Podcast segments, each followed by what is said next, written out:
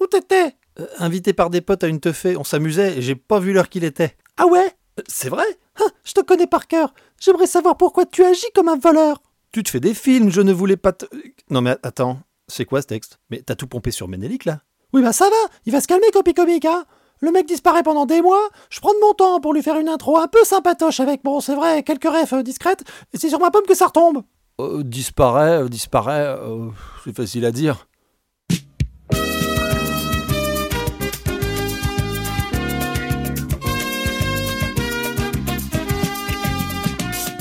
Bonjour et bienvenue dans Facile à dire, le podcast qui raconte les tout petits aux tout grands. Je suis Vier et je suis absolument super content 2000 de retrouver vos esgourdes. Je rends dès tout de suite hommage à votre patience et vos soutiens pleins de gentille tendresse. Merci et puis aussi bah merci. Donc, comme cette intro ne vous l'a pas du tout introduit, on va causer du jeu.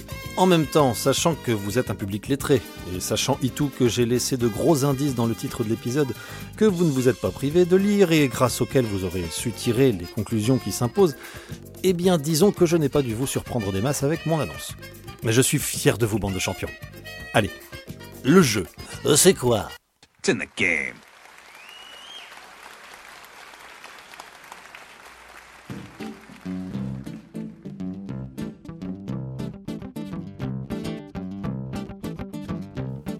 Dans la catégorie les gros morceaux, vous avouerez que le jeu ça se pose là. Histoire de faire le gars sérieux, on va justement en faire un peu de l'histoire. Pendant bien des ans, le jeu était considéré comme une perte de temps, une activité utile au mieux pour se défouler. Les enfants étaient simplement des adultes en attente de maturation et on se souciait assez peu de ce que leur passion ludique pouvait bien leur apporter. Et puis de toute façon, quand vous bossez à 10 ans, vous avez un planning suffisamment serré et plus vraiment l'occasion de sortir vos billes. Mais la considération sur nos bambins évoluant, leur statut dans la société s'adaptant plus spécifiquement à leurs besoins et capacités, on commença à considérer le jeu avec bien plus de sérieux. Donc voilà-t-il pas que des penseurs et penseuses se mettent à se rencarder sur pourquoi que les gosses semblent mettre tant d'applications à malaxer un objet, puis à en empiler d'autres pour enfin se la raconter du feu de Dieu dans l'interprétation frénétique d'une relecture des scènes de leur quotidien. Je résume, hein, mais en gros c'est comme ça que ça se passe dans la tête d'un penseur et d'une penseuse. Je me rends compte que je n'ai pas du tout répondu à ma question originelle et par conséquent vous ai privé d'une définition. Euh, Je me propose donc de manger mes morts en conséquence du bâtard que je suis, hein, cordialement. Je confesse que si j'ai eu ce comportement d'évitement, c'est pour une raison bien simple. C'est difficile de définir le jeu. C'est un comportement qui prend des formes multiples et variées selon les âges et les personnes. Mais on pourrait dire que en gros le jeu, c'est de la découverte et de l'adaptation saupoudrée d'une bonne dose de kiff. Si on regarde nos amis les animaux, on constate des comportements que nous appelons également des jeux. Il s'agit de répétition, d'imitation des adultes sans viser pour autant le même résultat. Par exemple, si vous avez eu la chance de vivre avec une portée de chaton, déjà vous avez pu faire Oh toutes les 3 secondes ou en faire 3000 photos. Histoire vraie. Pardon, mais ils étaient vraiment trop mignons aussi. Mais vous avez sans doute constaté qu'ils s'employaient à se mettre sur la gueule régulièrement. Pour ce faire, ils se cachaient, bondissaient sur leur proie et mordaient tendrement la jugulaire du frangin ou de la frangine prise au piège. Nous avons là un comportement de chasseur sanguinaire prêt à tout pour ramener un bout de bidoche à la maison. Pour autant, votre tapis se retrouvait-il couvert de sanguinolentes traces de lutte? Alors moi je vais dire non, parce que normalement c'est non. Mais si pour vous c'est oui, alors vous m'envoyez désolé. En plus c'est tellement relou à ravoir un tapis. Enfin, enfin bref. Donc nos amis les chatons semblent s'être employés à reproduire le simulacre d'une partie de chasse, mais sans en obtenir la récompense nutritionnelle. Eh bien ça, mesdames et messieurs, c'est du jeu. Et les enfants que nous fûmes, comme ceux qui débarquent aujourd'hui, ne sont pas différents des boules de poils que je pris en exemple. Nous fabriquons des tours de cubes avec le seul destin qu'elles s'effondrent. Nous habillons des poupées pour mieux les ranger ensuite. Nous nous affrontons avec des cartes pour finir par en faire un paquet coincé au fond d'un tiroir. Mais de toutes ces actions inutiles, hein, vous pouvez pas le voir, mais je dis ça avec des guillemets de 4 mètres sur 12, nous tirons des enseignements indispensables et un plaisir inévitable. Le jeu c'est universel. Euh, Je ne crois pas avoir entendu parler d'un coin du monde où on ne joue pas. C'est même un très bon moyen de rentrer en contact avec ce bon vieux autrui. Alors, comme ça semblait un sujet bien intéressant, deux braves gens se sont dit qu'ils allaient bien s'y intéresser. Et comme leurs intérêts m'intéressèrent, je me suis dit que ça vous intéresserait qu'on s'y intéresse. Alors, de qui que c'est donc on parle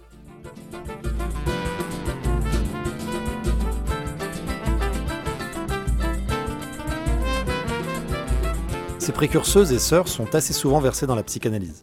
Je sais que c'est un sujet qui peut être sujet à débat, mais ça ne sera pas le débat ici-bas. Alors, Même en faisant fi des croyances ou de la confiance qu'on porte dans ces différentes méthodes d'analyse, je pense qu'on peut se référer aux travaux de ces personnes et au regard qu'elles ont posé sur les bambins, s'adonnant aux activités ludiques. Commençons avec Mélanie Klein. Cette madame, psychanalyste justement, voit dans le jeu des enfants qu'elle reçoit en consultation dans les années 50 un mode d'expression naturel et privilégié. C'est avec ces jeux que le petit symbolise ses expériences et partage sa vie, ses désirs, ses fantasmes. Elle prend l'exemple des jeux de perte de balles, dont sont férus les bébés. En retrouvant la dite balle, en la cachant de nouveau, puis en la re-retrouvant, ah bah oui, les enfants sont pas très difficiles à amuser, bébé agit sur le monde qui l'entoure et, selon Mélanie, sur ses angoisses. Retrouver la baballe, c'est réparer le manque. Perdre la baballe, c'est expérimenter le vide, la perte. Ce petit jeu qui nous semble aller de soi hein, devient dans cette théorie le point de départ de la créativité. C'est dire, et on ne le dit pas assez, à quel point c'est cool de perdre la boule de temps en temps. Allez, je vous laisse une seconde pour rire à gorge déployée face à la finesse de mon écriture. Deuxième grosse tête qui nous a bien théorisé le gaming, hein, vous l'avez sûrement déjà deviné, c'est le boss du kit game, il est tatoué dans mon dos en train de chevaucher un dragon sur la 13 au niveau du péage de Dozulé. En fait non, pas du tout, c'est absolument faux, il faut vraiment arrêter de croire tout ce que je vous raconte. Hein. De quoi je parlais déjà? Ah oui, El Señor Winnicott Notre gars sûr a donc poursuivi les travaux de Madame Klein tout en en élargissant les contours. Des travaux, hein, pas de Madame Klein. Oui, là mon écriture est clairement moins fine. Bah j'ai honte. Quand Mélanie voyait dans le jeu, symboliquement, une expression de l'intériorité de l'enfant et rien d'autre, Donald y ajoute une implication du contexte. On joue dans un endroit précis entouré de certaines personnes qui influencent nos jeux. Les théories de Winnicott sur le jeu viennent donc s'inscrire dans son concept d'air transitionnel. Je ne saurais trop vous conseiller de faire un tour par l'épisode sur le doudou pour vous remettre bien en place tout ça dans l'oreille. En gros, l'enfant qui joue rentre dans un entre-monde où la réalité n'est plus une contrainte, mais un espace qu'il modèle selon ses besoins. C'est ça qui fait que le jeu est un plaisir très sérieux c'est une mise à distance d'un réel pesant pour mieux en tester les éventualités, rejouer des scénarios vécus ou vivre des aventures impossibles. Et ça, c'est une expérience essentielle et même vitale. Quand le nourrisson débarque à l'air libre, hein, il est ultra dépendant 2000 des adultes qui vont prendre soin de lui. Ah bah si, euh, même le vôtre, hein, qui a bien sûr toutes les qualités, ça je n'émettrai aucun doute là-dessus. Essayez de le laisser ne serait-ce que prendre un rendez-vous pour le contrôle technique de la Laguna. Alors je parle même pas de checker les niveaux d'huile ou de changer le filtre à air. Eh ben, vous verrez l'ingratitude du gamin.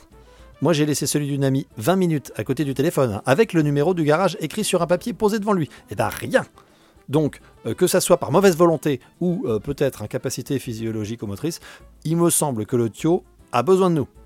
Soit Mais le jeu dans tout ça pensèrent-ils alors que l'auteur, la mine pourpre et l'œil coquin digressait dans sa digression Eh bien le jeu, toujours selon notre psychanalyste grand breton, devient pour bébé une porte pour sortir de temps à autre du réel.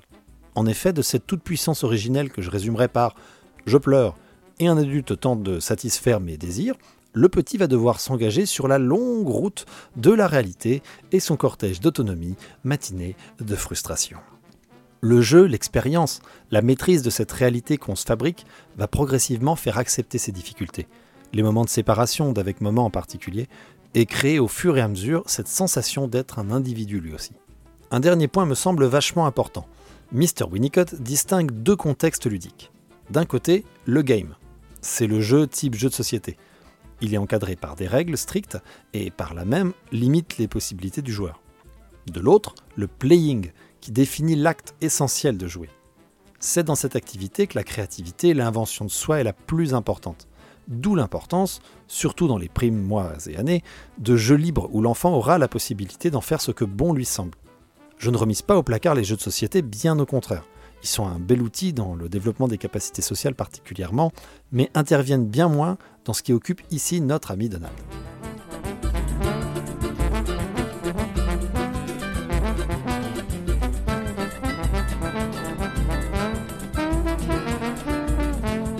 Continuons avec un nom qui claque. Si je vous dis double M, Italie, Citation dans Facebook, hein, sur fond de chute d'eau majestueuse, genre L'enfant n'est pas un vase que l'on remplit, mais une source qu'on laisse jaillir. D'ailleurs, à ce propos, je vous conseille l'épisode 14 sur la propreté. Yes, ça, il est man woman, Signora Maria Montessori. Nous sommes sans doute nombreuses et nombreux à avoir une petite idée des préceptes de notre pédagogue transalpine. L'une des choses qui revient régulièrement, c'est la quantité d'objets éducatifs divers siglés du nom de Montessori. Alors je vais me permettre un petit commentaire sur les 10 objets. De mon expérience, ils sont toujours très bien accueillis par les enfants. Les crèches où j'ai pu les voir proposer, quand je ne les avais pas moi-même mis en place, partent de cette idée de distiller du Montessori dans l'approche éducative des groupes de Bamba. Mais, et c'est mon avis suite à mes observations, hein, je trouve qu'on donne parfois un peu trop de pression à ces cadres d'habillement et autres boîtes à permanence de l'objet. Ces jeux sont en soi très intéressants pour les petits et il n'y aura jamais aucun mal à les proposer. Mais pour les relier véritablement aux propositions de Maria, il s'agit de les inscrire dans les cadres définis par elle. Permettre aux enfants de s'en saisir quand ils le souhaitent ou les accompagner sans faire à leur place par exemple. Or, et je m'en accuse également, hein, tout en mettant ces erreurs d'appréciation sur le compte un peu malhonnête mais tellement plus réconfortant de mes vertes années qui en plus étaient déjà vachement vertes foncées. On utilise trop souvent ces outils pédagogiques comme des activités ponctuelles. Encore une fois, ça n'enlève pas l'amusement, l'intérêt ni même certaines vertus éducatives, mais ça n'est pas du Montessori.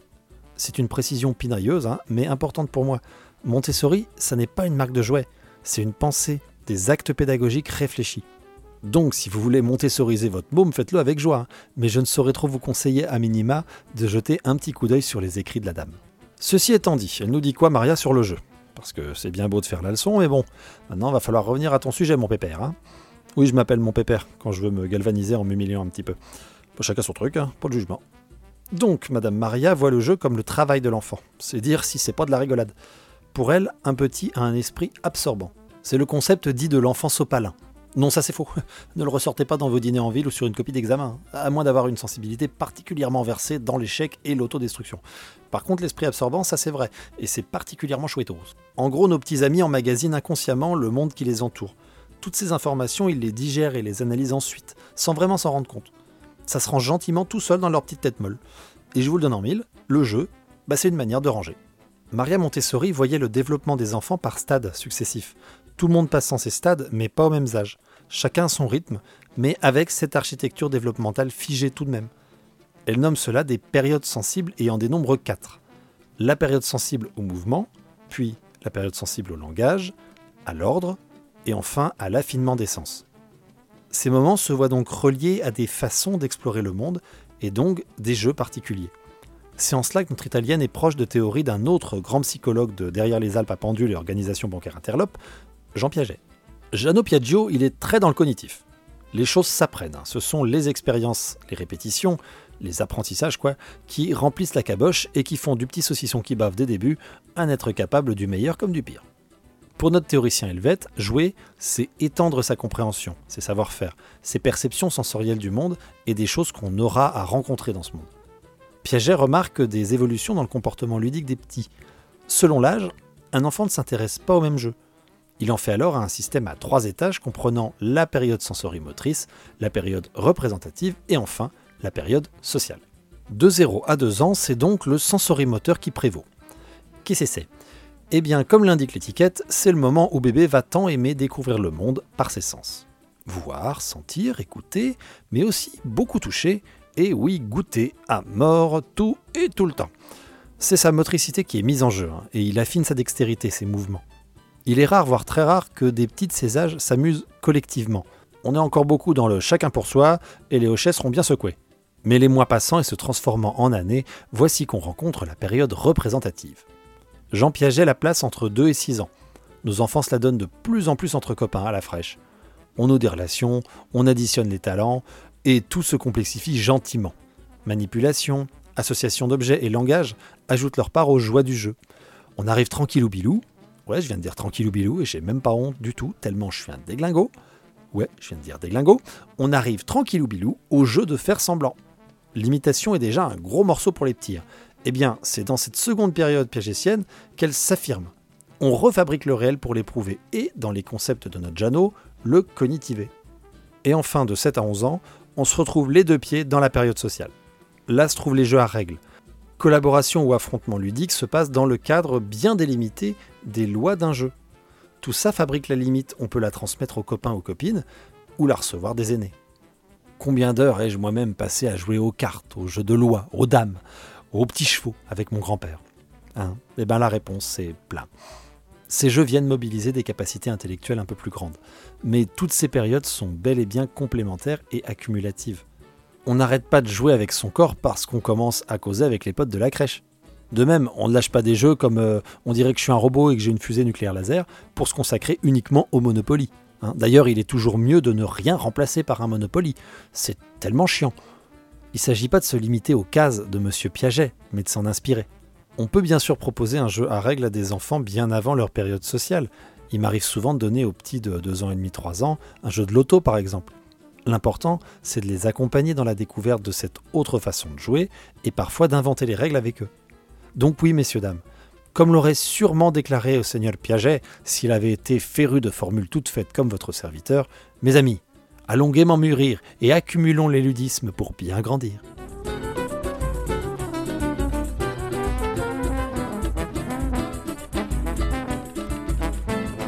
Eh bien, ça en fait des choses à dire hein, pour un truc qui sert qu'à s'amuser. Ah ouais, faire face au dédain du jeu, c'est une des micro-luttes à mener pour le mieux-être des enfants et de ceux qui s'en occupent. Pourquoi être réducteur et rabougri face à cette pratique si humaine, si vivante, si rayonnante? Comment peut-on croire, en voyant un enfant éclater de rire devant l'effondrement répété de trois cubes en bois, que sa joie n'est pas à considérer avec le plus grand sérieux C'est, j'espère, la conclusion que je vous aurais fait partager avec ce premier épisode sur le ludisme dans tous ses états. Et puis, jouez avec vos enfants, regardez-les jouer. Trouvez de la place dans vos plannings de grandes personnes pour y mettre du plaisir, du partage, parce que c'est ça le jeu c'est transformer le temps en souvenir. Et je m'en balance si c'est facile à dire.